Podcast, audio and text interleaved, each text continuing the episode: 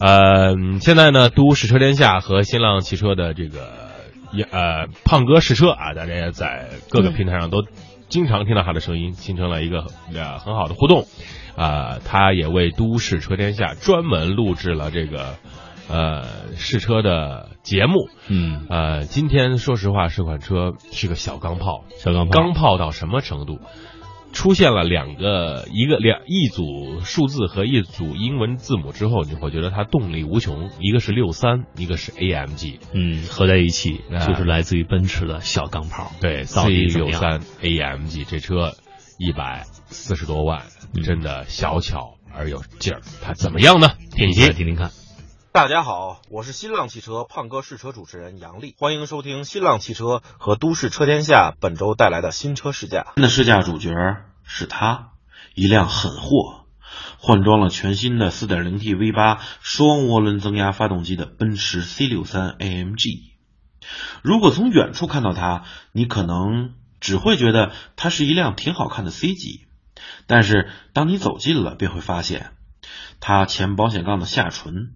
十分好看的五幅 AMG 轮毂以及车尾的 AMG 标识，都让这辆车增添了与众不同的气场。而它的车内，则是通过部分红色的座椅、细腻的红色缝线、粗壮的运动式方向盘以及铝合金踏板来展示自己的精致。至于空间，我想我就不用体验了。相比于国产奔驰 C 没加 L 的它，确实并不宽敞。但我想，这样一款车能照顾好前排，尤其是能够取悦驾驶座上的人，应该是它的第一目标。如果说有哪辆车它的车身尺寸和它的发动机排量反差巨大的话，那么我想老款的 C 六三奔驰 C 六三 AMG 应该是其中一个选择。它的车身尺寸并不大，甚至我觉得比四零八大不了多少。但是呢，却塞入了一台6.2升 V8 发动机，反差巨大。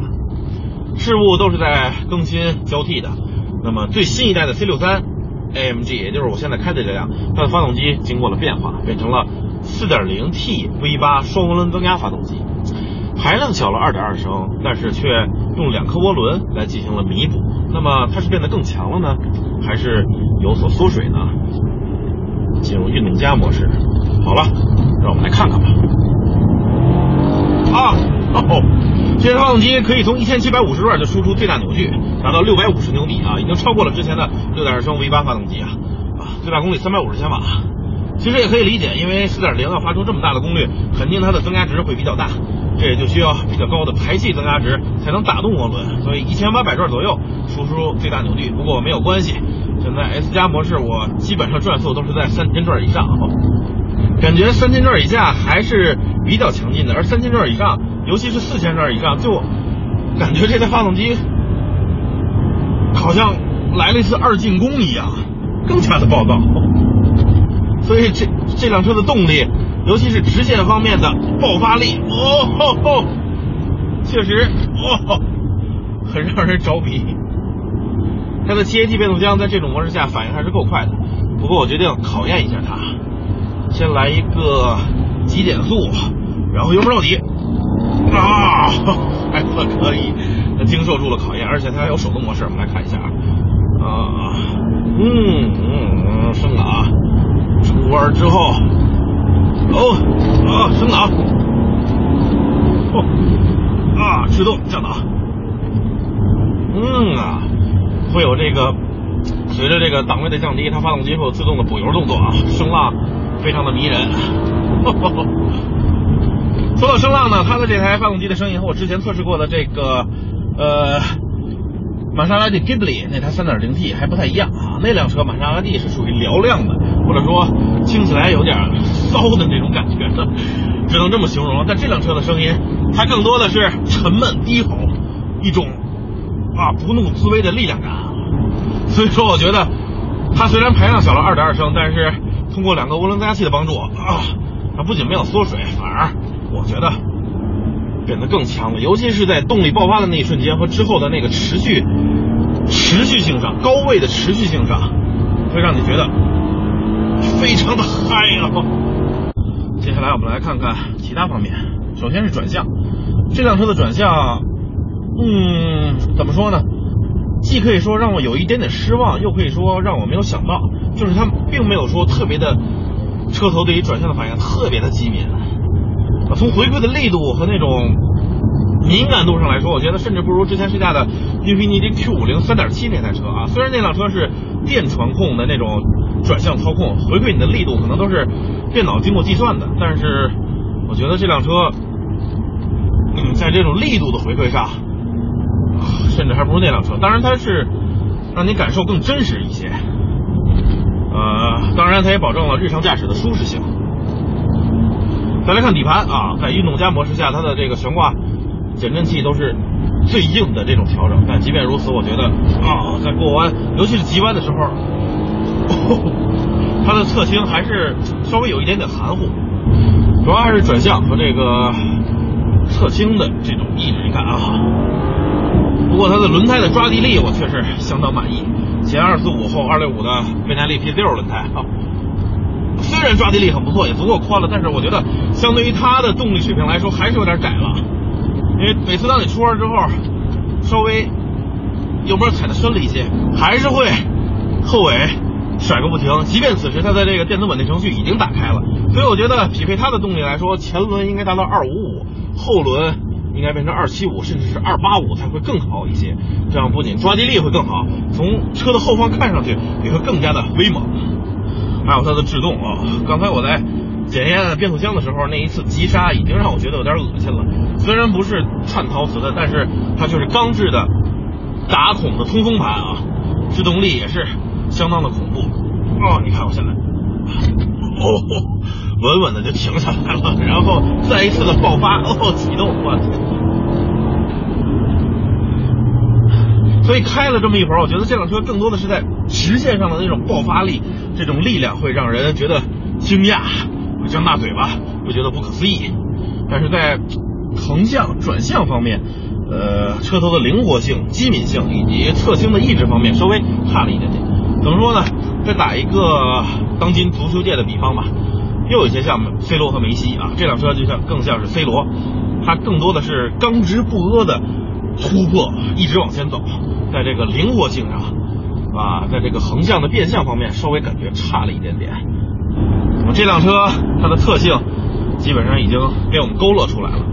你是喜欢它的这种莽撞的力量的个性，以及低沉的发动机的排气声，还是喜欢更灵活一些的转向以及激昂的发动机的排气声？你会做出什么样的选择呢？我先不管了，让我继续在啊这辆 C 六三里面再爽一会儿吧。其实，在它上面还有更强的版本 C 六三 S，那辆车五百一十马力，七百牛米，但是我觉得六百五十牛米已经哇足够逆天了。好了，在山路上我们看到了它足够激情，足够有力量，足够有爆发力。那么接下来我们来到公路上来看看日常驾驶的感受，主要是舒适感。而一提到舒适感，我想接下来等待你的不是一个太好的消息。这辆车，这么跟你说吧，除非是上好的沥青刚刚铺成的新路，它走在上面可能还比较舒适。除此之外，啊，就别提什么呃没有铺好的井盖了、减速坎了，哪怕是铺路的时候一两滴沥青遗留在路面上，干结之后。那么你压过去，它依然能够让你清楚的感觉到。难道这辆车是豌豆公主吗？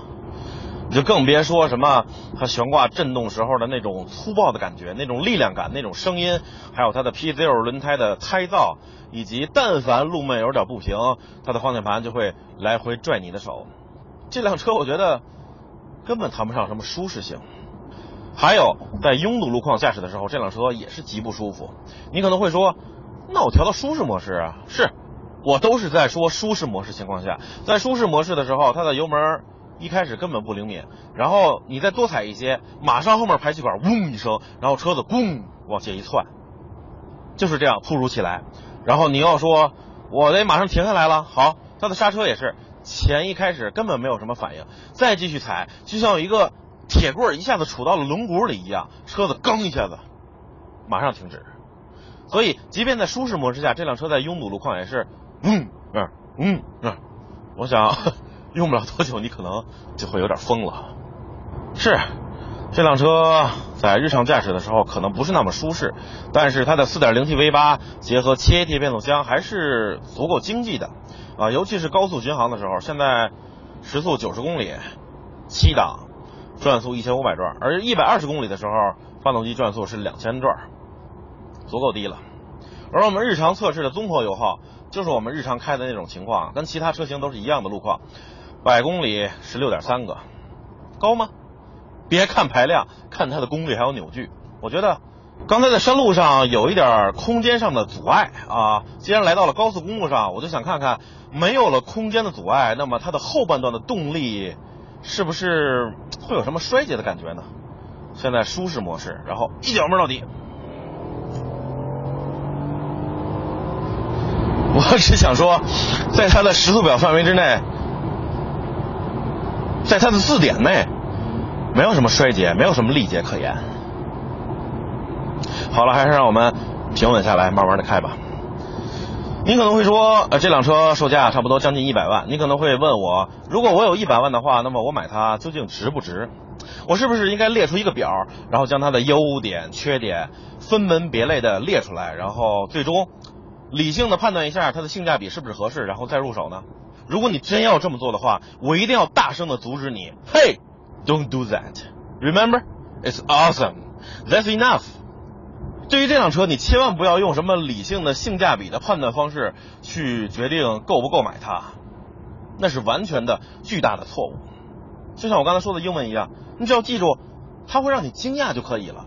它不单会让你惊讶，它还会让你张大嘴巴，甚至几天不开就会有点想念它。感谢大家收听由新浪汽车和都市车天下联合带来的新车试驾，咱们下期见。